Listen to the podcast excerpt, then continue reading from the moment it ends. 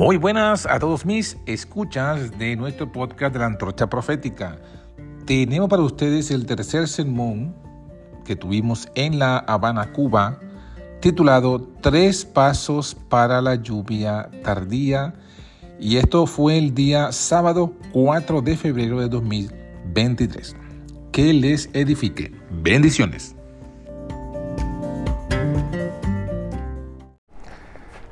Muy bien, feliz sábado. Bienvenidos todos. Y gloria a Dios por la alabanza, ¿no? La hermosa alabanza especial que ha tocado nuestros corazones. Y, y bueno, todo lo que hemos hecho hasta hoy, lo que hemos estudiado, realmente se cumple, ¿no? Lo que leíamos en Isaías que dice que el Señor habita en lo alto y también con el quebrantado y humilde de espíritu. Y eso se, bueno, yo lo estoy viendo hoy. Así que gloria, gloria a su nombre, ¿no? Una breve oración antes de comenzar. Padre, una vez más te damos gracias por la oportunidad que nos das de estar aquí y de reunirnos. Inspira tú nuestros eh, labios al hablar, al estudiar tu palabra, para que todos seamos bendecidos y edificados. No tomes en cuenta nuestras rebeliones, debilidades y pecados. Te lo pedimos en el nombre de Jesús. Amén. Bueno, el tema de hoy es una continuación de la semana pasada, ¿sí? Como para complementar y profundizar y que veamos toda la necesidad de lo que ya hemos hablado, de lo que se ha dicho y que se ha anunciado que será el día de mañana, ¿no? Que será pues eh, los bautismos. Para muchos será rebautismo. Inclusive también lo que vamos a hacer en la tarde, cuando vamos a, bendecir delante de Dios, ¿no? El Dios va a bendecir y va a constituir una nueva familia ante sus ojos. Todo es parte de lo mismo, de lo que el Señor quiere hacer con ustedes, con todos nosotros, con este remanente. ¿Y qué es lo que el Señor quiere hacer? Concluir la obra. Concluir la obra de la redención, que comenzó con la proclamación del Evangelio allá en Génesis, cuando Dios le dijo a la mujer, ¿verdad? O mejor dicho, a la serpiente, a oídos de Adán y Eva le dijo, enemistad pondré entre ti y la mujer, y entre tu simiente y la simiente de ella, de la mujer. La simiente de la mujer te herirá en la cabeza, aunque tú lo vas a herir en el calcañar. Ahí está el comienzo del Evangelio, de la proclamación de que la simiente de la mujer la cual es Cristo, heriría a la simiente de la serpiente que es el diablo con todos sus agentes. Y nosotros pues nos encontramos ya en el Apocalipsis. Esas son palabras dichas en el Génesis. Nosotros nos encontramos en el Apocalipsis del mundo, en el fin. Somos los que estamos viviendo en la última etapa de la historia y somos la última generación. Y sin temor a equivocarnos, a equivocarme, no porque lo diga yo, sino porque me baso en la palabra de Dios, con toda certeza los chiquitos que están aquí, los jóvenes que están aquí, no van a morir, sino que van a ver en vida la segunda venida de Cristo. Esa es la certeza que tenemos. Así que bueno, sabiendo eso, sabiendo que, que el fin está cerca, también sabemos que no vendrá el Señor sin que se cumplan las palabras que Jesús dijo, ¿no? Que será predicado este Evangelio del Reino por testimonio a quién? A todas las naciones y entonces vendrá el fin. Que lo mismo dice Apocalipsis cuando dice, y aquí estamos repitiendo lo que ya sabemos de memoria, ¿verdad?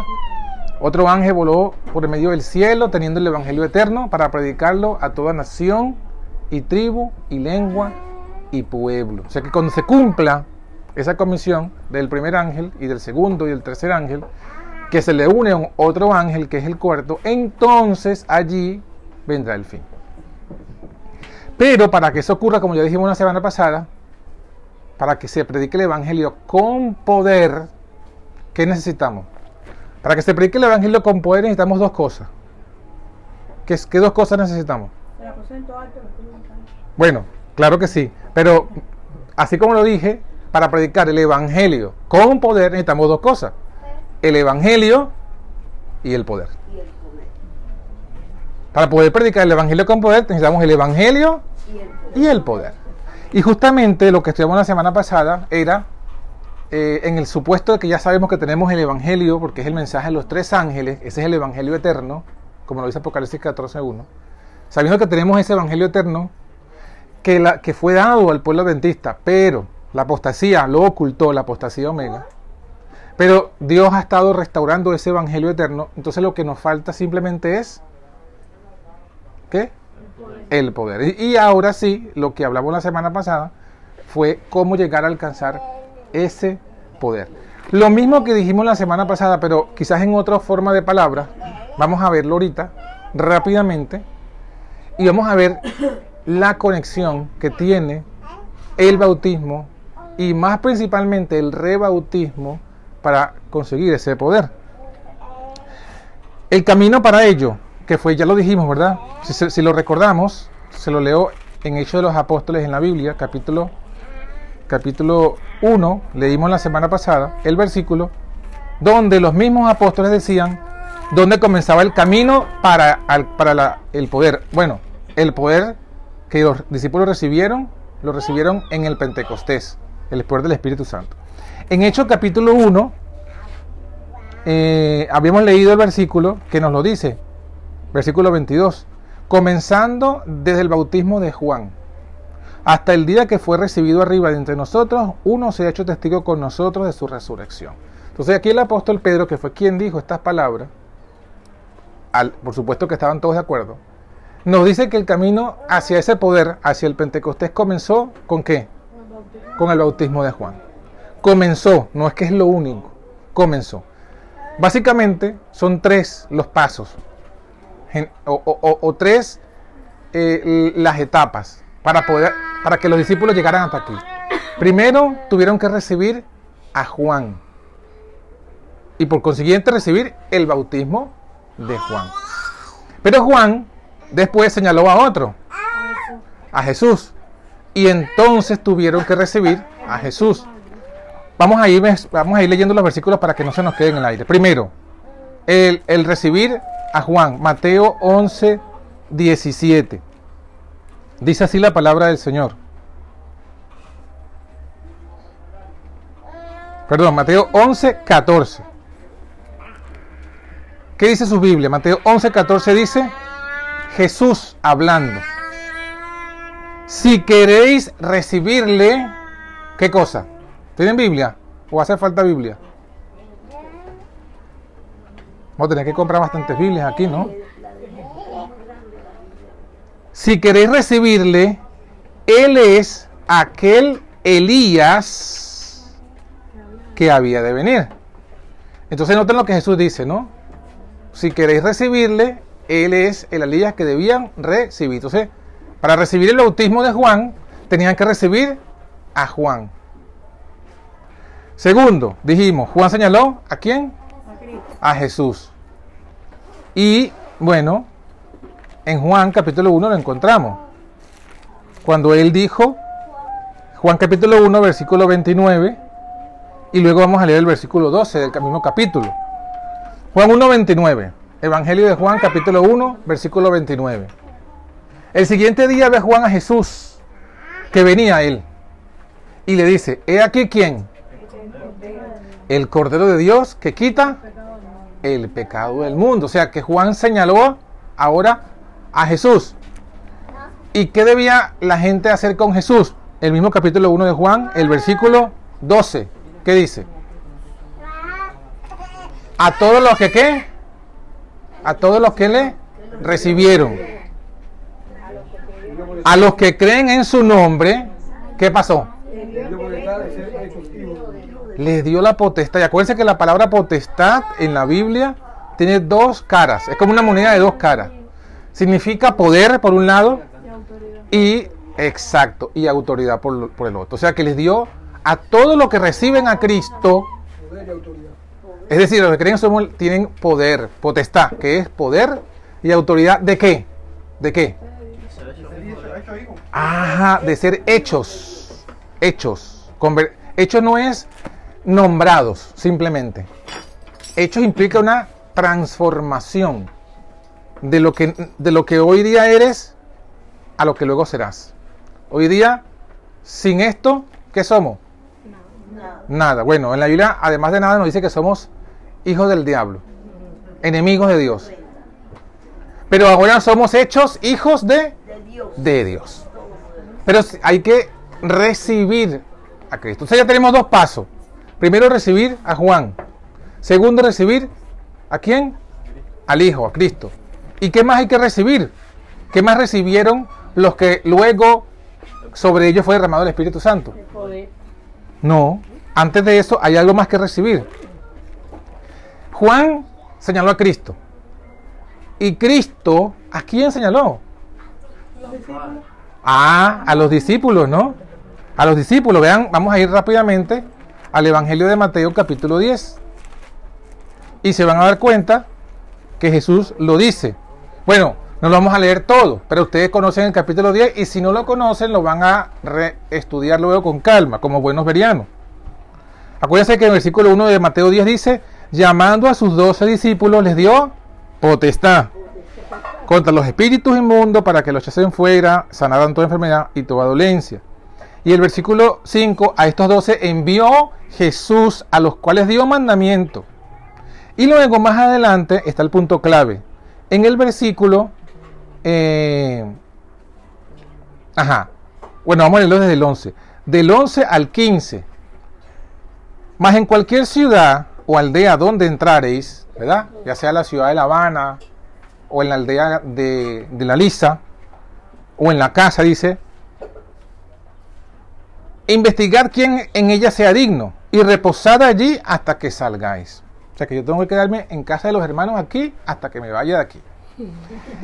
Y luego dice el Señor, en el versículo siguiente, el 12, entrando en la casa, saludadla. Si la casa fuera digna, vuestra paz vendrá sobre ella. Mas si no fuera digna, vuestra paz se volverá a vosotros. Ahora miren lo que dice el versículo 14. ¿Qué dice? Y cualquiera que no os, ¿qué es la palabra clave? Recibiere. Acuérdense que está la palabra clave en el tema de hoy. Había, Jesús dijo, hay que recibir a Juan, recibir. Leímos ahora, hay que recibir a Cristo. Los que reciban a Cristo son... Pero ahora Jesús también mismo dice que hay que recibir a quién? A los apóstoles, muy bien. Y el que no lo reciba, leemos de nuevo versículo 14, cualquiera que no recibiere ni oyere vuestras palabras, salid de aquella casa o ciudad, sacudid el polvo de vuestros pies. De cierto os digo que el castigo será más tolerable a la tierra de los de Sodoma y de los de Gomorra en el día del juicio que a aquella ciudad. Entonces fíjense que allí Jesús pone como algo fundamental el recibir a quién? A los apóstoles. ¿Por qué? Por, lo que dice luego en el mismo capítulo, al final del discurso, en el versículo 40. Dice Jesús, Mateo 10, 40, ahí mismo. El mismo libro, mismo capítulo, pero al final del discurso, versículo 40, Mateo 10, 40. El que os recibe a vosotros, ¿qué? A mí me recibe. ¿Quién es ese mí? ¿Quién está diciendo? Cristo. ¿Y qué más dice Jesús? Y el que me recibe a mí. Ah, ahí está. Ahí está. Y el Padre vino, los que recibieron a Juan y recibieron a Cristo y recibieron a los apóstoles, ¿quién vino sobre ellos? ¿El Espíritu de quién? Del Padre. Y según la palabra misma de Jesús en Juan, ¿el Espíritu del Padre qué es? La presencia del Padre, ¿no? Dice, vendremos y haremos morada con ellos. ¿Quiénes vendremos? ¿Quiénes son esos? El Padre y el Hijo. ¿Ven cómo todo se va conectando? Pero para poder que viniera el Espíritu a morar con el pueblo, tuvieron entonces que recibir. Repito para que quede bien fijado en la mente. Primero, ¿a quién? A Juan. Segundo, a Jesús. Y tercero, a los discípulos. Y hubieron unos un cuarto porque después mandaron a los 70. Y, exactamente. Pero claro, cuando hablamos de recibir los discípulos, allá van involucrados todos los mensajeros del Señor, según el, rango, si son apóstoles, si son este, ancianos, si son diáconos, si son evangelistas, si son pastores, si son maestros. Acuérdense que Luego el ministerio se amplía y eso está en Efesios capítulo 4. Pero ahí van involucrados todos porque todos llevan, un, todos llevan lo mismo. Pero todos llevan un mismo término que se les llama en la Biblia. Todos son este, ministros. Ya sean, el apóstol es ministro, lo mismo que el anciano, lo mismo que el diácono, lo mismo que el evangelista, lo mismo que el pastor y el maestro. Todos son ministros. Y la palabra ministro, aunque hoy día se use de otra forma, el sentido real, la palabra ministro, ¿saben qué? Servidor. Ministro significa, es una palabra que viene del griego. Y significa servidor. Eso es lo que significa ministro. Entonces, bueno, teniendo eso bien claro, ahora vamos a la parte donde necesitamos eh, eh, conocer y entender qué significa o qué implica recibir a cada uno, qué significa recibir a Juan, qué implica recibir a Jesús, qué implica recibir a los apóstoles. Básicamente, recibir implica tres cosas. Recibir a Juan, recibir a Jesús o recibir a los discípulos implica tres cosas. Primera cosa, recibir la enseñanza. Segundo, recibir su identidad. La identidad de, de la persona en cuestión. Y tercero, recibir su autoridad. En el caso de Juan, en el caso de Juan, vamos a comenzar por allí, ¿no? Recibir a Juan implicaba recibir la enseñanza de Juan. Primer punto, está en Mateo capítulo 3. ¿Cuál era la enseñanza de Juan? Mateo capítulo 3, versículo 1 y 2. En aquellos días vino Juan el Bautista predicando. ¿Qué significa predicar? Dar una enseñanza dan una enseñanza, anunciar la buena nueva. Entonces, el, recibir a Juan implicaba recibir el mensaje. ¿Qué pensaba? ¿Qué el mensaje que predicaba Juan? Ajá, arrepentidos, que el reino de los cielos se ha acercado. Pero no solamente era, era la enseñanza que tenían que recibir, sino el testimonio de la vida de Juan. O sea, en, en recibir la enseñanza va incluido el testimonio, porque se enseña por palabra y por testimonio, por precepto y por ejemplo. Entonces, el precepto de Juan ya lo vimos, acabamos de leer, arrepentido. ¿Y cuál es el ejemplo de Juan? Está en el versículo 4. Tenía Juan qué cosa? Vestido de pelos de camello y una cinta de cuero alrededor de su lomo y su comida era langostas y miel silvestre. Es interesante que solamente menciona dos cosas como testimonio de vida. ¿Qué menciona? Muy bien. ¿Y cuál era el vestido de Juan? ¿Qué significa que estaba vestido de Ajá, ¿qué significa eso? Que estaba vestido de camello y con, un cinto de cuero. Vestido humildemente. No había vanagloria en su vestimenta. De hecho, Elena de Juárez comenta en el deseado que esta vestimenta recordaba la vestimenta de los profetas. ¿Sí? Entonces aquí vemos. Eh, predicación por ejemplo y por palabra. Por palabra, el mensaje, arrepentidos. Por ejemplo, su vida ¿Y su alimentación? ¿Cuál era la alimentación? ¿Qué comía? Langosta. ¿Qué son esas langostas? Ajá, no son los insectos. Esto es una, una fruta o, un fruto que se, le, que se parece a la langosta y por eso le decían las langostas. Este, ¿cómo le dicen aquí? ¿Saben cuál es? Algarrobo. Y miel. Y se, ha estudiado recientemente que el algarrobo es un, lo que llaman hoy día un superalimento, la manera que le gusta mucho el tema de la salud. Un superalimento, porque contiene prácticamente casi que todos los nutrientes en ese, en ese, en ese algarrobo. Y con la miel, que sería la, el, azúcar, ¿no? Ya, listo, alimentación completa, sin nada de carne. Entonces, el, mensaje de Juan y, la, y el testimonio de Juan era la reforma por salud, correcto. Muy bien, ya vimos la enseñanza de Juan. Recibir a Juan implicaba recibir esa enseñanza. Segundo, recibir la identidad. ¿Cuál es la identidad de Juan? Ajá. él había sido la, autoridad divina. Pero eso ya, ese sería el 3. Dimos, recibir su enseñanza, su identidad y luego su autoridad. Ajá. ¿Quién era Juan? Cuando decimos recibir su identidad, no es simplemente que usted reciba, Juan, entra aquí. Amigo Juan, hermano Juan. No, no profeta. Y ahí lo tenemos aquí, versículo 3. Este, dice aquí, versículo 3, porque este es identidad. Este es quién? Aquel del cual fue dicho por el profeta Isaías, que dijo, voz de uno que clama en el desierto, aparejad el camino del Señor, enderezad sus veredas, sus sendas. Entonces aquí Mateo está diciendo, mira, esta es la identidad de este Juan. ¿Y cuál es la identidad? Él es el mensajero. Jesús mismo, y lo leímos, no sé si lo leímos, creo que sí lo leímos hace ratito. Vamos a leerlo de nuevo, Mateo 11, 17, 11, 14, perdón. Jesús también le da su identidad. ¿Quién era en la identidad profética? Juan. ¿Quién era? El Elías que había de venir. Ah, así que de recibirle, él es el Elías Que había de venir. que debe venir. Y bueno, ojalá tuviésemos tiempo para hablar. 11-14, perdón, me equivoqué. 11-14.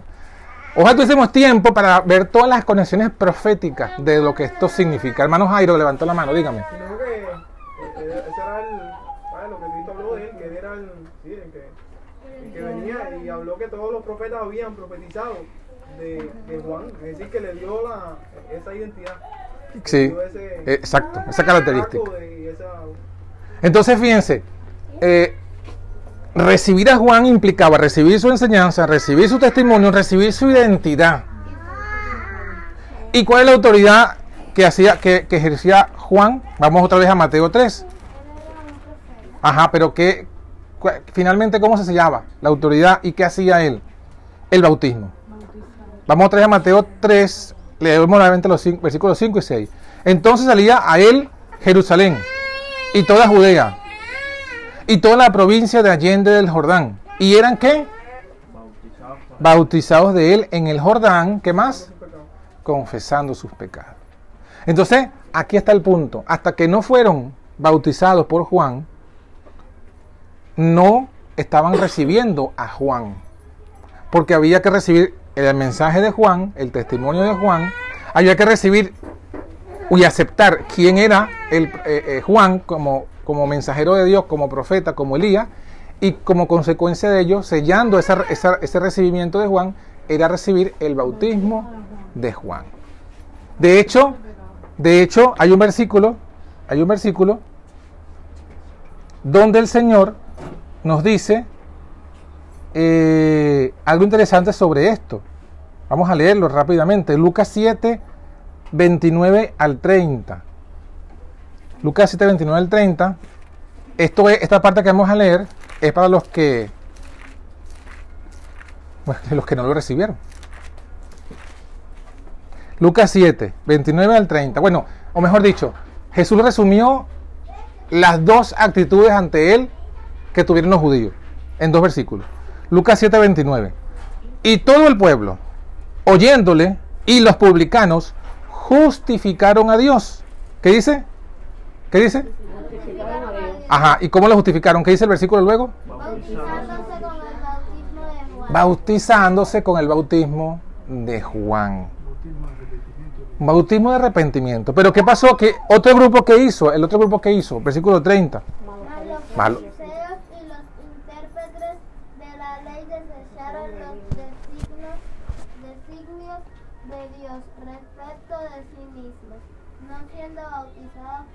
Ahí está, gracias. No siendo bautizados por Juan. Los que no fueron bautizados, los que no se bautizaron, por la razón que sea, que lo rechazaron, que lo postergaron, que no se prepararon, que no hicieron los cambios, ¿qué pasó? Dice el versículo, desecharon los designios de Dios. Ahí está. Ahí están las dos actitudes. Ahí comenzó a abrirse el camino. Los que, se, los que lo aceptaron a Juan como, como profeta, como Elías, aceptaron su enseñanza, su mensaje, su testimonio y se bautizaron, o él, o, o fueron a que él los bautizara. Bueno, se encaminaron hacia lo que ya sabemos que ocurrió después, que fue el Pentecostés y la vida eterna. Pero los que ya de entrada rechazaron ese primer punto, rechazaron los designios de Dios para ellos. Entonces, bueno, ahí vamos con el primer punto que fue recibir a Juan. Ahora recibir a Jesús. Bueno, los mismos tres puntos. Recibir su enseñanza, recibir su identidad y recibir el bautismo. Porque está el bautismo de Juan y está el bautismo de Jesús. Entonces vamos a ir rápidamente a los versículos. Recibir la enseñanza. ¿Cuál fue la enseñanza de Jesús? Marcos, capítulo 1, versículos 14 y 15. El Evangelio de Marcos está justo después de Mateo. El capítulo 1, el versículo 14 y 15. Más después que Juan fue encarcelado, ¿cómo? 1.15. Marcos, capítulo 1, versículo 14 primero y luego leemos el versículo 15. Después que Juan fue encarcelado, Jesús vino a Galilea predicando el Evangelio del reino de Dios. Y diciendo, el tiempo se ha cumplido, el reino de Dios está cerca, arrepentidos y... ¿Hay una, ¿Hay una diferencia entre el mensaje de Jesús y el de Juan o no? Sí. Oh, ah, y hay división aquí. Vamos a escuchar las divisiones. ¿Por qué unos dicen que sí y por qué otros dicen que no? ¿Quiénes son los que dicen que sí? Que es el que Perdón, ¿quiénes son los que dicen que no hay diferencia? Los que digan que no hay diferencia entre el mensaje de Juan y el de Jesús, ¿quiénes son? Ajá, diga, explica por qué. mi diferencia porque Juan, Juan también estaba predicando el, el arrepentimiento por medio del bautismo. Y precisamente el, el centro de- de- de- del reino que venía a establecer Cristo. ¿Ves? Por eso Juan fue la voz que clamaba en el desierto para aparejar el camino. Muy bien. Pero Cristo vino a traer, ahí está ahora el mismo, eh, predicando el evangelio del reino. Ok, entonces ahí la- eh, el hermano Jairo nos, nos explica la similitud que había entre, entre el mensaje de Juan y de Jesús. Ambos predicaban el arrepentimiento. El que dijo que sí había diferencia, o los que dijeron que sí había diferencia, ¿quiénes fueron? No, yo dije, pero me confundí. No, no, te- pero no, no, no tengas miedo. Se movió ya, se movió fácil. ¿Por qué piensa que fue diferente? No, porque me Venía hablando el mismo mensaje, pero de otra forma. ¿ves? Ahora decía creer al Evangelio. Ah, entonces no te confundiste, mi hermano. Tienes razón. Exacto, No te confundiste. Porque si- dijo, "Arrepentíos Ajá, exacto. pecados". Hay similitud. Juan y, y- y Jesús predicaron arrepentimiento, pero ese detalle, ese detalle que a veces lo pasaban por alto, es correcto, no te confundiste. Cuando usted leen en, en lo que leímos de Mateo 3 de Juan, Juan no habla del Evangelio, No, dice arrepentido. arrepentido, pero no habla del Evangelio. En cambio Jesús, Porque el reino, de- el reino de Dios está cerca. Je- Eso fue lo que él dijo. ajá, en cambio Jesús añadió, o sea, con- dijo lo mismo, arrepentidos, dijo del reino, pero añadió ese detalle que tuviste, y creed en el Evangelio. Por eso, por eso, es- eso es importante, ¿saben por qué? Porque eso, es lo, eso es la- lo que explica lo que vamos a ver más adelante cuando hablemos del rebautismo. ¿Por qué? Porque el bautismo, ya, ya vamos a decir, irlo diciendo de entrada para que lo vayamos viendo. El bautismo de Juan era válido, era válido, ¿me están escuchando, verdad? Era válido, el bautismo de Juan era válido, ya lo vimos que sí, pero era in- pecado. incompleto. Insuficiente. ¿Por qué? Porque le faltaba qué? Esa partecita. Por eso es que luego viene el bautismo de Juan y luego vamos a ver más adelante en el tema cómo el apóstol Pablo ejemplifica eso. Se consigue unas personas que están bautizadas con el bautismo de Juan, pero le dice, a usted les falta todavía completar el bautismo y los vuelve a rebautizar. Eh, Aquí está la clave. No es que Juan predicó algo erróneo o estaba equivocado, no. Sino que acuérdense que cada, cada eh, siervo del Señor predica hasta donde él Comprende. Acuérdense que Miller predicó, ¿verdad o mentira? ¿Verdad? ¿Verdad? Pero le faltó. Y por eso Dios envió luego A otro. Y ya me estoy adelantando al tema. bueno, entonces muy bien, muy bien, esa parte. Eh, ajá, Jesús, el mensaje de Jesús. Ahora, la identidad de Jesús. ¿Quién es Jesús? Ajá, sí. Juan dijo, dice, detrás de mí viene uno. Dice, que bautizará con Espíritu Santo y fuego. Y fuego, exactamente. Exactamente. Eso lo vamos a ver cuando hablemos del bautismo. Pero fíjense. Mateo, rápidamente, Mateo capítulo 16. Esto seguro que lo conocen bastante, pero me gusta mucho y me gusta por eso repetirlo, ¿no? En el Mateo capítulo 16, Jesús hace una pregunta a sus discípulos. Mateo capítulo 16, el versículo eh, 13. Viniendo Jesús de las partes de Cesarea de Filipo, preguntó a sus discípulos, diciendo, ¿quién dicen los hombres que es el Hijo del Hombre? O sea, él preguntó a sus discípulos, mira, ¿qué dicen por ahí de mí? ¿Qué dicen por ahí el pueblo? ¿Qué es lo que dice de mí? Entonces los, los discípulos respondieron, versículo 14, dijeron, unos dicen que tú eres Juan el Bautista, otros dicen que tú eres Elías, otros dicen que tú eres Jeremías, y otros dicen que tú eres alguno de los profetas. O sea, la identidad de Jesús no estaba clara entre el pueblo de Israel. Porque le decían, no, este, ese, ese es Juan, no, ese es Elías, no, ese... Ahora Jesús hace la pregunta a los discípulos. Versículo siguiente. 15. ¿Y vosotros quién decís que soy? Y respondiendo Simón Pedro dijo, tú eres el Cristo, la segunda persona de la Trinidad. ¿Eso fue lo que le dijo? No. No, ¿verdad? Mira la cara de ella. No.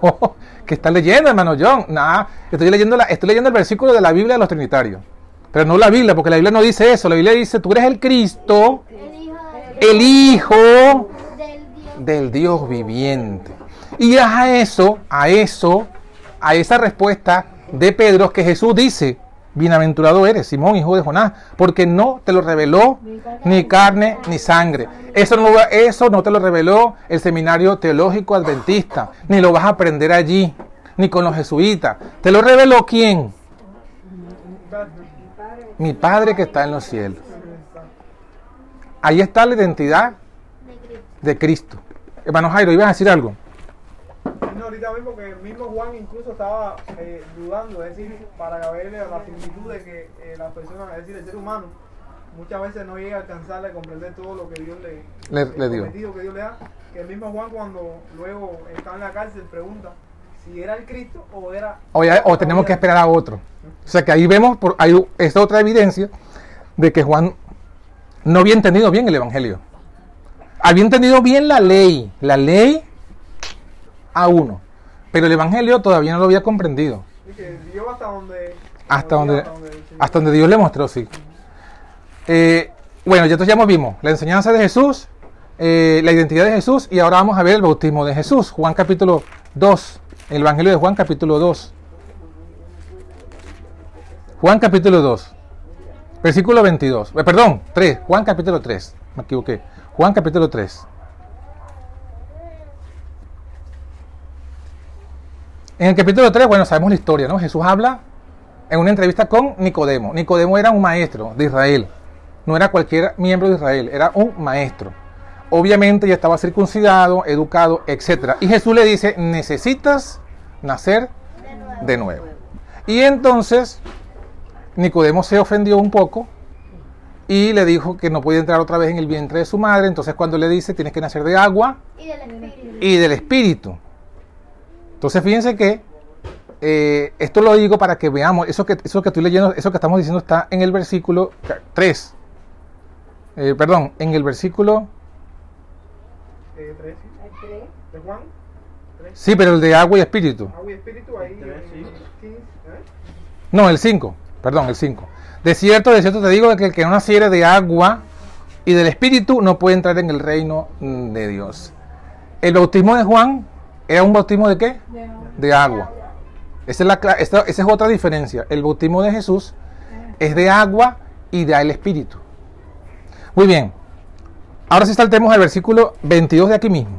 Después que Jesús le da la enseñanza a Nicodemo y que queda consignada aquí en la Biblia, dice el versículo 22, pasando esto, vino Jesús con sus discípulos en la tierra de Judea y estaba allí con ellos y, y bautizaba.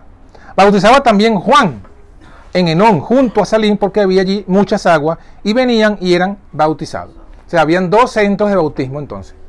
El bautismo de Juan, ¿en dónde? En Enón, junto a Salim. Y el bautismo de Jesús en la tierra de Judea. El diablo, como siempre, buscando la forma de dividir y echar a perder la obra de Dios, introdujo, intentó introducir disensión. Dice el versículo eh, Juan todavía no estaba- 24 y 25. En ese momento Juan no había sido aún puesto en la cárcel. Y hubo una cuestión, dice el versículo 25, entre quienes los discípulos de Juan Y los judíos, no, no, atención, no es en los discípulos de Juan y los discípulos de Jesús, no. Los discípulos de Juan y los judíos. ¿Acerca de qué? De la purificación. de la purificación. Y vinieron a Juan y le dijeron, Rabí, el que estaba contigo de la otra parte del Jordán, del cual tú diste testimonio, he aquí bautiza y todos vienen a él. Es importante ver el contexto para entender esto que, que dice el versículo. El versículo dice que una contienda acerca de la purificación. ¿De cuál purificación? Del bautismo. Del bautismo, muy bien. ¿Por qué? Porque de eso es que viene hablando.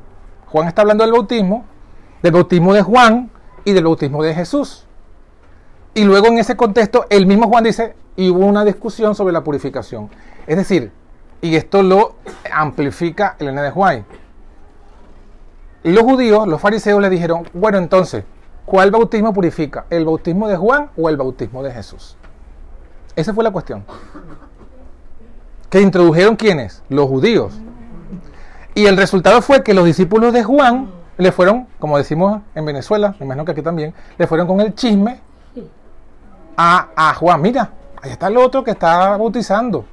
O sea, como, como para que como para que Juan dijera, como para que Juan dijera, hey, aquí el, el único que bautiza soy yo, porque soy el profeta. Pero ustedes saben la historia en la que Juan respondió, miren, yo solo soy el amigo del novio. Él es el novio. O sea, yo necesito menguar y él necesita crecer. Pero si entendemos bien, esa, esa palabra que está en el versículo 30, a él conviene crecer, más a mí menguar, esa palabra tiene doble significado. Está hablando de Juan como persona y de Jesús como persona, pero también está hablando, según el contexto en el que está colocado este versículo, de qué está hablando. Del bautismo de Jesús y del bautismo de Juan. O sea, es necesario que sea mayor el bautismo. de, este nuevo reino que vengo a decirle Ah, que, que, que haya más, que, que, que ya cese el bautismo de Juan y que ahora todos entren al bautismo de Jesús. Eso es lo que también está diciendo. No quisiera entrar en otro debate, pero a los que son, a los que les gusta estudiar y profundizar y son curiosos, el una vez voy a explicar por qué fue el, el dispute, la disputa de la, de, entre los judíos y los discípulos de Juan acerca de la purificación de los dos bautismos. ¿Por qué purificaba? Básicamente dice ella, que Juan cuando bautizaba usaba otras palabras. Pero que, cuando aquí los discípulos de Jesús bautizaban, bautizaban en el nombre del Padre, del Hijo y del Espíritu Santo. Los judíos vieron que las palabras que decía Juan eran distintas a las palabras que decían los discípulos de Jesús e introdujeron la discusión. Se lo dejo allí para que este, los que son, como dije, curiosos y siberianos, investiguen en el espíritu de profecía sobre este tema, el libro del deseado de toda la gente y los libros llamados El espíritu de profecía y dones espirituales, donde se habla de ese punto. Pero lo que se ve en la Biblia es que hubo un debate, una disputa entre los dos bautismos y el mismo Juan, cuando fue consultado, dijo, debe ser, debe ser, debe crecer Jesús y el bautismo de Jesús y debe menguar Juan y el bautismo de Juan. Entonces, bueno, ahí tenemos completado pues el ciclo de lo que sería Jesús. El mensaje de Jesús, el arrepentimiento y el evangelio. La identidad de Jesús, el Hijo del Dios verdadero, del Dios eterno. Y eh, el bautismo de Jesús, diferente al bautismo de Juan, porque es un bautismo de arrepentimiento y de fe. El bautismo de Juan es solamente un bautismo de arrepentimiento. Ok, ahora, los discípulos. Ya dijimos que habían que recibir a Juan, había que recibir a Jesús, pero también había que recibir A los apóstoles. a los discípulos. Lo mismo, recibir la enseñanza de los discípulos, recibir eh, la identidad de los discípulos y recibir la autoridad de los discípulos.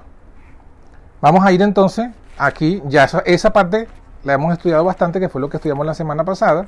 ¿Por qué? Porque el mensaje de los discípulos es el mismo mensaje de Jesús. Si nosotros vamos al, al Evangelio de Mateo, no hay otro, sí. El Evangelio de Mateo, capítulo 28, el versículo 20, vamos a encontrar el mensaje de los discípulos. ¿Cuál es el mensaje de los discípulos?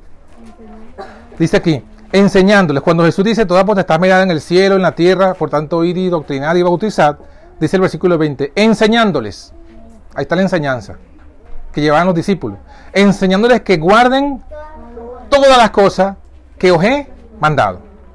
He aquí yo estoy con vosotros todos los días hasta el fin del mundo. Ok, entonces, ¿qué es lo que tenían que enseñar ellos? Todas las cosas que enseñó Cristo. que enseñó Cristo. Eso en la profecía apocalíptica se le conoce como la fe de Jesús. Todo lo que Jesús creía y enseñaba, ordenó a sus discípulos que enseñaran. Enseñen, que guarden todo lo que yo les he mandado. La fe de Jesús.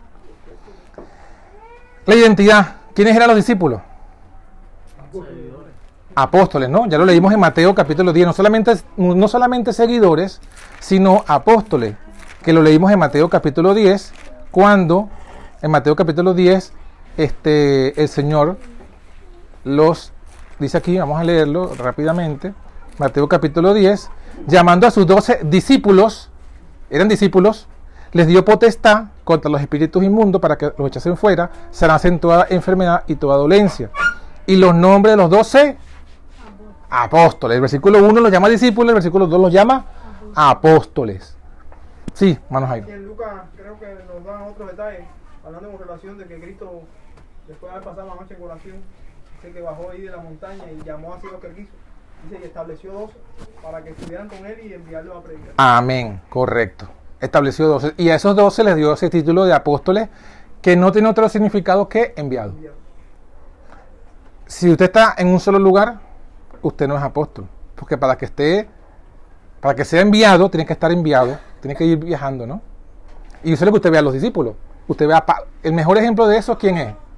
Pablo. Y Pablo iba de ciudad en ciudad, de pueblo en pueblo, predicando. El apóstol. Muy bien, entonces ya tenemos el mensaje. Ah, em, eh, en, Hechos de los Apóstoles, se me olvidó leerles este. En Hechos de los Apóstoles, capítulo 3, de 2, a esa enseñanza de los apóstoles se le coloca un título en la Biblia. Eh, versículo 42. Hechos 2, 42. Dice qué cosa. Y perseveraban quién? Lo- Los, que estaban allí, los que se habían reunido, los que fueron bautizados en el Pentecostés. Perseveraban en qué? La doctrina de los apóstoles. Ahí está. La doctrina de los apóstoles, que sabemos que, ¿qué es la doctrina de los apóstoles? Las enseñanzas de Cristo. Las enseñanzas de Jesús, todo. Las enseñanzas, de- sin dejar nada por fuera. Ahí se cumplía y enseñando que guarden todas las cosas. Todo lo que Jesús mandó, todo. Muy bien, por eso es que nosotros, este, a ver cómo lo, cómo cómo lo decimos de esta manera. Bueno, proféticamente, el remanente, Apocalipsis 14, 12, después de los tres ángeles, dice, he aquí la paciencia de los santos. Los que guardan qué? Ahí está. El remanente del último tiempo tiene que tener las dos cosas, los mandamientos de Dios. ¿Y qué se refiere a los mandamientos de Dios? Está hablando del Padre. Y está hablando de todo lo que, lo que, lo que pertenece a la ley moral, o sea, lo que está en el Antiguo Testamento, pero que pertenece a la ley moral, los mandamientos de Dios. Y además de eso, la fe de Jesús, que la fe de Jesús dijimos que es la enseñanza de Jesús, que es la doctrina de los apóstoles. Es decir, ¿a quién comisionó Dios para que nos enseñara a nosotros? Aquí nosotros somos, este, bueno, ustedes son cubanos, yo soy venezolano, todos somos latinos, pero en general, en el contexto bíblico, según la carne, según nuestra carne, somos gentiles. ¿Y a quién comisionó el Señor para enseñar a los gentiles?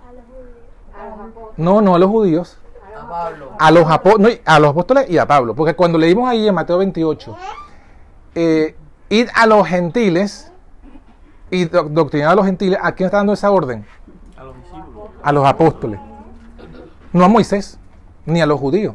O sea, Moisés y los judíos eran para los judíos, pero para nosotros la enseñanza viene dada por los apóstoles. O sea, los apóstoles son los que nos van, lo que Jesús envió para darnos la interpretación correcta del Antiguo Testamento. O sea, el Antiguo Testamento no está anulado, pero, la, pero, pero debe ser interpretado y la interpretación correcta la tuvo quién? Jesús. Acuérdense que Jesús, Jesús debatía con los fariseos, ¿sí o no? Los fariseos decían, el sábado hay que guardarlo así. Y Jesús dijo, no, el sábado se guarda así. O sea que evidentemente Jesús, la forma que Jesús enseñó el Antiguo Testamento era distinta a la de los judíos. Oíste que fue dicho a los antiguos, no cometerás adulterio. Pero yo, Jesús, os digo. ¿No? Entonces vean que ahí Jesús está diciendo, esta es la interpretación correcta del Antiguo Testamento. Y esa interpretación correcta se la da a sus apóstoles. Y los apóstoles nos la dan a nosotros.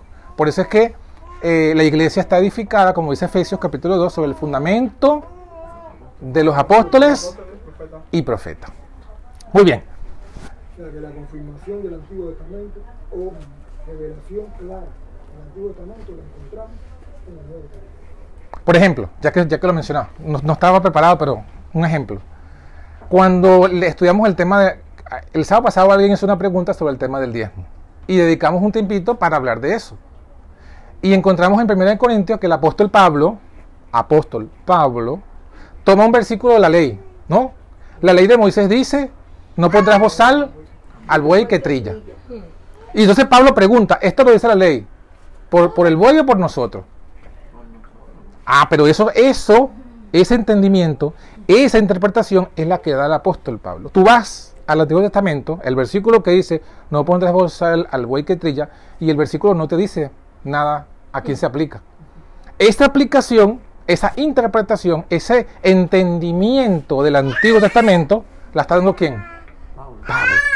Ese es un ejemplo de lo que quiero decir. O sea, todas las cosas del Antiguo Testamento son interpretadas correctamente por los apóstoles del Señor.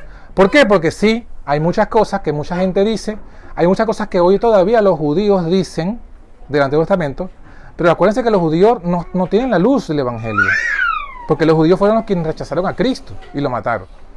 ¿Y por qué lo rechazaron? Justamente porque lo que Jesús decía del Antiguo Testamento era diferente a lo de ellos. Ejemplo, ya lo dijimos, el tema del sábado, y hay muchos más ejemplos. Ellos se les dio el evangelio, lo que no lo quisieron Aceptar. Hermano, que el plan de- del Evangelio realmente era algo, por eso dice el Evangelio eterno, algo pensado desde, antes de ella, la fundación del mundo.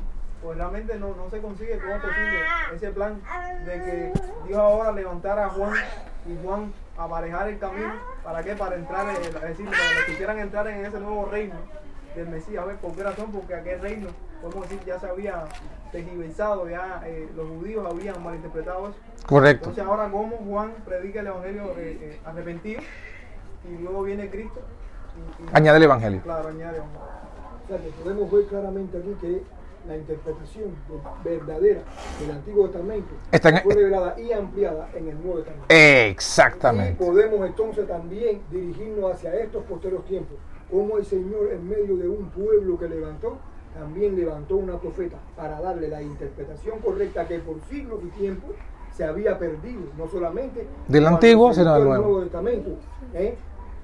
para darle la interpretación verdadera que los escribas fariseos habían eh, bloqueado ¿eh? del Antiguo Testamento. Correcto. En este posterior tiempo se ha levantado la profeta para que dé la interpretación que verdaderamente se necesita para este tiempo de lo que fue revelado en el. Muy bien, amén, así es. Para que terminemos el tema, habiendo entonces entendido lo que sería eh, recibir a Juan, recibir a Cristo, y habiendo entendido de recibir los discípulos, la enseñanza de los discípulos, la identidad de los discípulos, hará falta qué significa recibir la autoridad de los discípulos. Y con eso terminamos. Y con eso vamos ahora a Hechos de los Apóstoles capítulo 19. Recibir la autoridad de los discípulos es recibir la imposición de las manos. Juan trajo el bautismo de Juan. Jesús trajo el bautismo de Jesús. ¿Y qué se añadió a los discípulos? Los discípulos traían la imposición de las manos. ¿Sí? Para recibir el Espíritu Santo. Vamos a leer Hechos de los Apóstoles capítulo 19.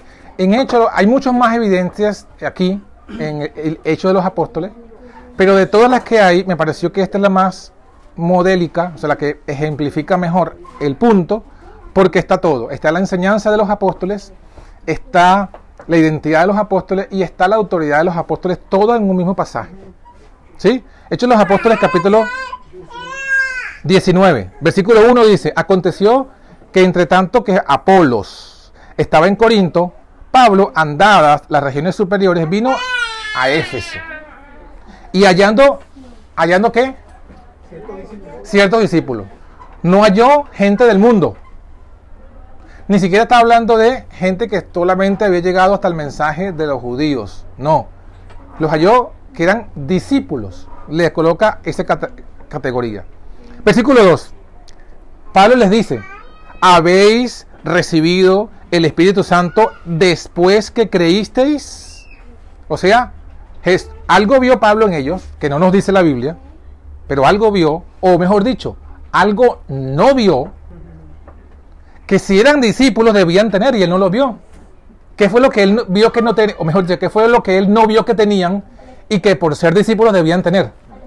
El Espíritu Santo, amén.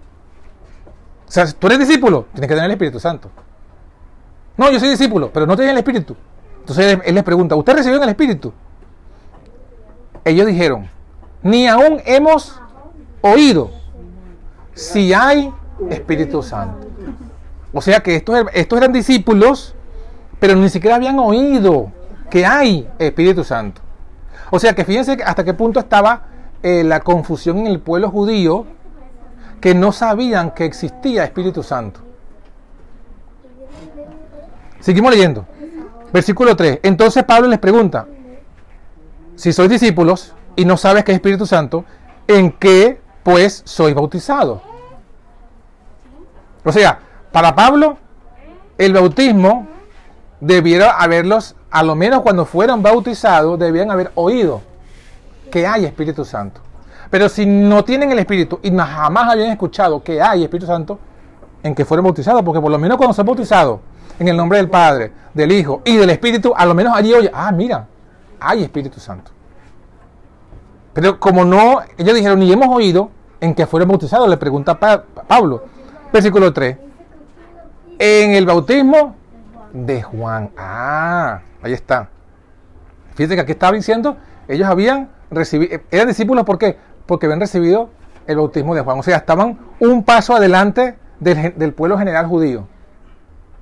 Pero todavía no estaban completos, porque no tenían el Espíritu Santo.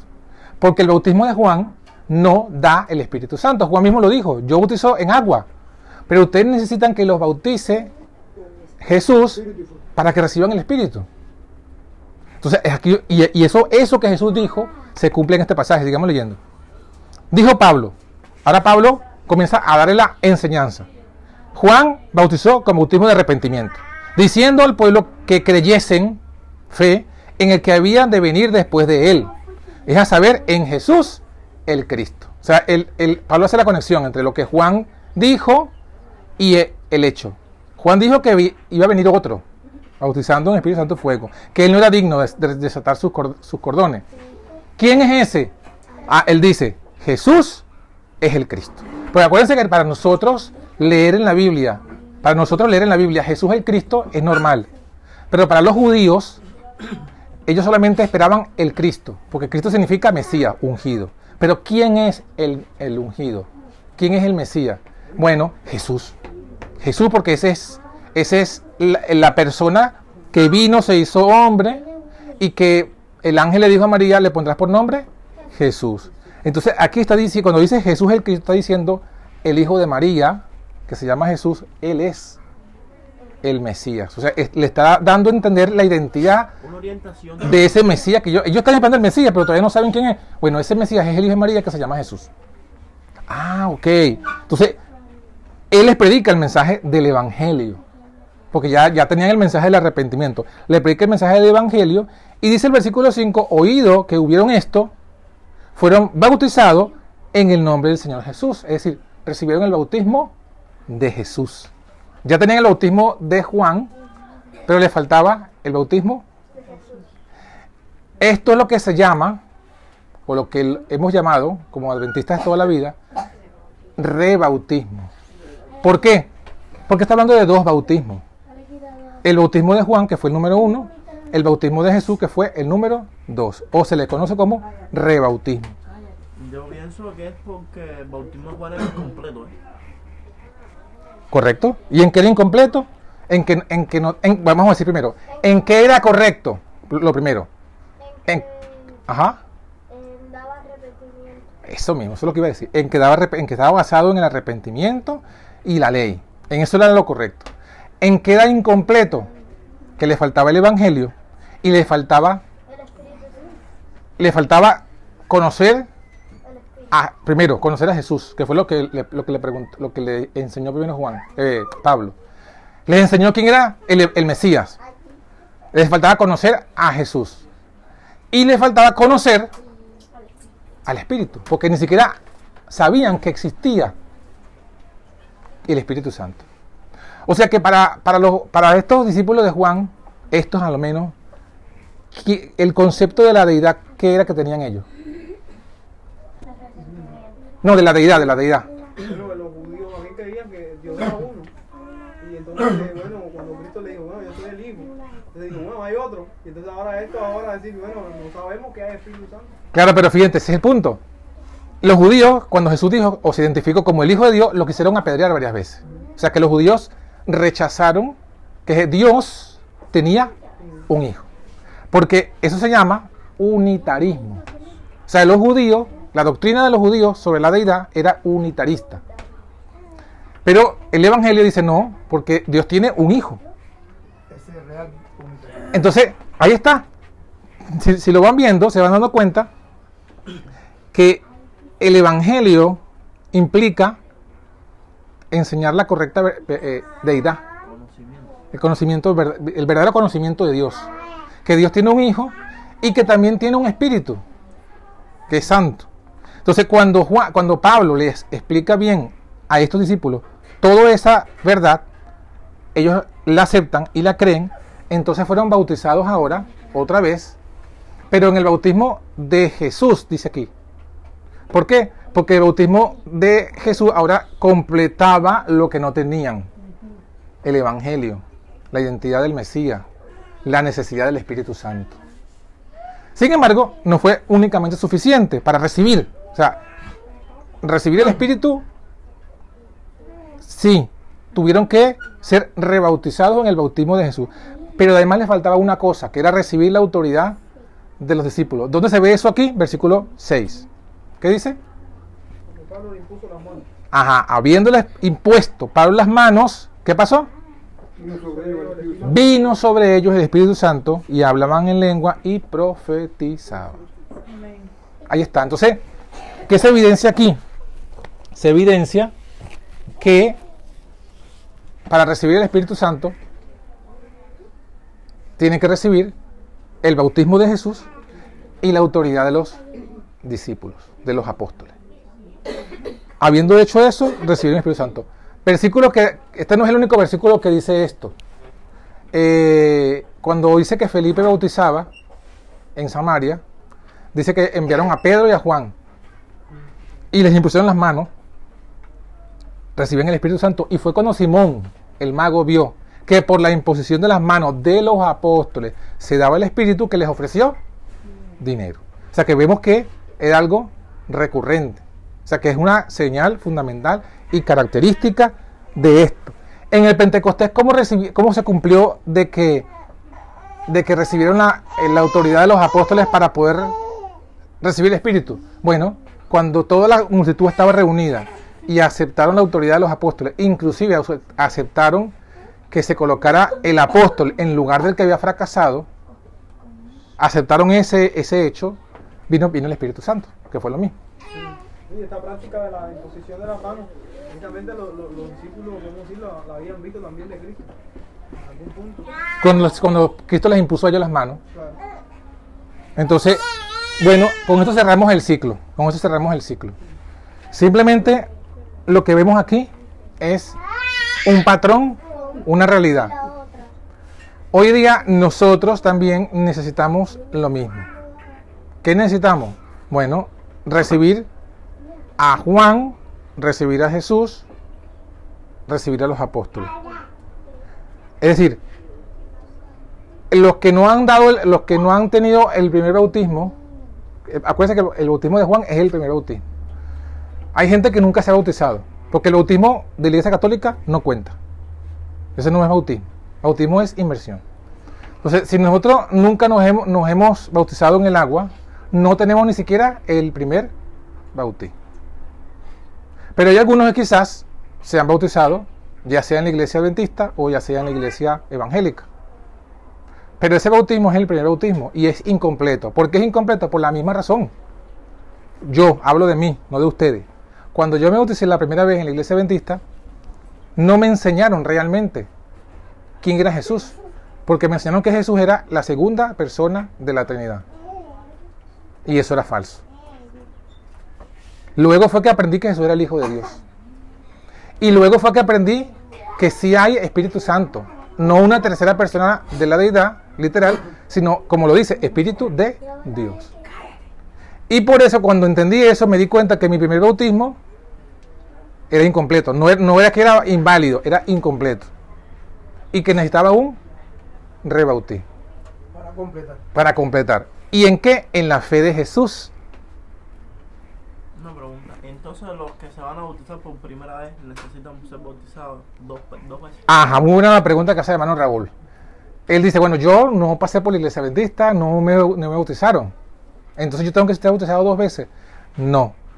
Eso solamente para los que vienen de- del judaísmo adventista. ¿Por qué? Porque en la misma Biblia, luego vemos a Pablo que va, cuando Pablo se encontró, esto fue cuando Pablo se encontró con judíos que eran discípulos de Juan. Pero cuando Pablo se encontraba con gentiles que no habían sido nunca nada judíos, ni circuncidados ni nada, automáticamente lo bautizaban directamente en el bautismo de Jesús. Y también recibían el Espíritu Santo. El caso, Cornelio. Cornelio fue bautizado, él era gentil, fue bautizado directamente en el bautismo de Jesús. Es más, antes, en el caso de Cornelio, antes de ser bautizado con el bautismo de Jesús, recibió el Espíritu Santo. Pero en ese caso, y de todos los gentiles, no hubo necesidad de, dos bautismos. Eso es para, es para los que vienen, era para los que venían del judaísmo. Y habían sido bautizados por Juan, porque inclusive ahí hubo judíos que vinieron del judaísmo, pero que no fueron bautizados con Juan, pero bautizaron, fueron bautizados por los discípulos, también fue solamente bautizado una sola vez. Sí, hermano. Y ahí mismo dice que Juan bautizó con bautismo de arrepentimiento, dice, diciendo al pueblo que creyese en el que había de venir.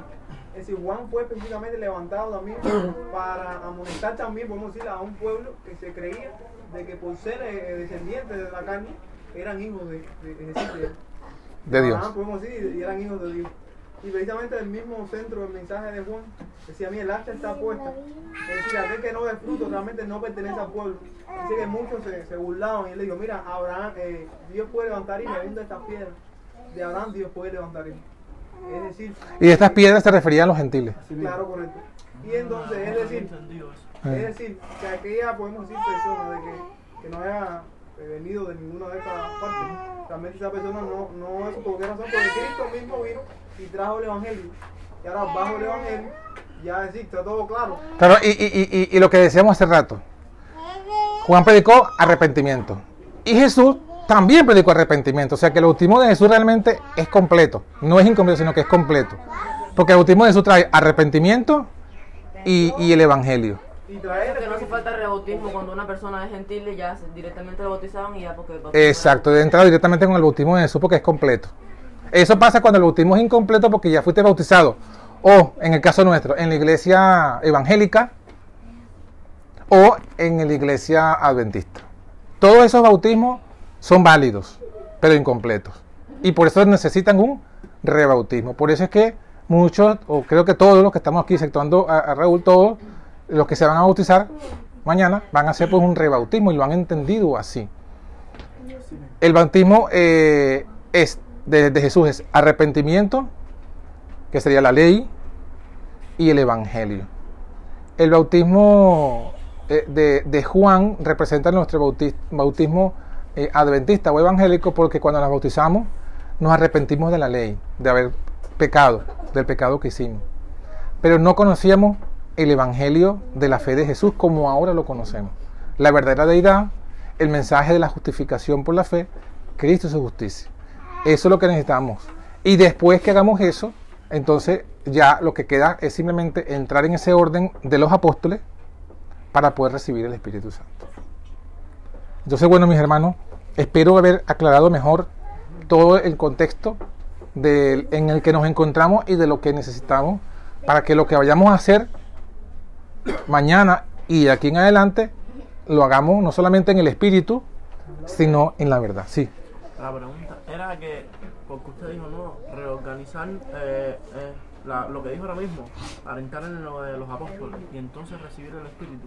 Sí, eso se refiere a que nosotros, como decíamos la semana pasada, tenemos que hacer, eh, ordenarnos como, un- como cada grupo tiene que organizarse como, un- como una pequeña iglesia, como un aposento alto, con orden, con eh, diáconos, sí, ancianos, ministros, eh, por ejemplo, exacto, orden evangélico.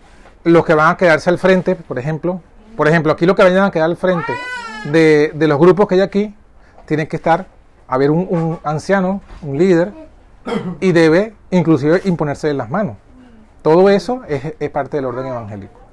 Y es lo que queremos hacer antes de, por lo menos antes de mi partida, ¿no? Si, si es la voluntad de Dios, si nos permite, para dejar todas las cosas listas para que ya el Señor derrame su poder y su gracia aquí.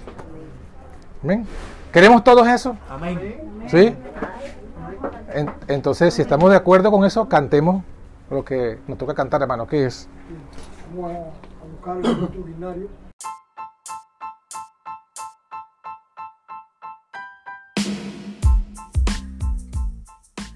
Y así finaliza por hoy nuestro podcast. Somos la Antorcha Profética.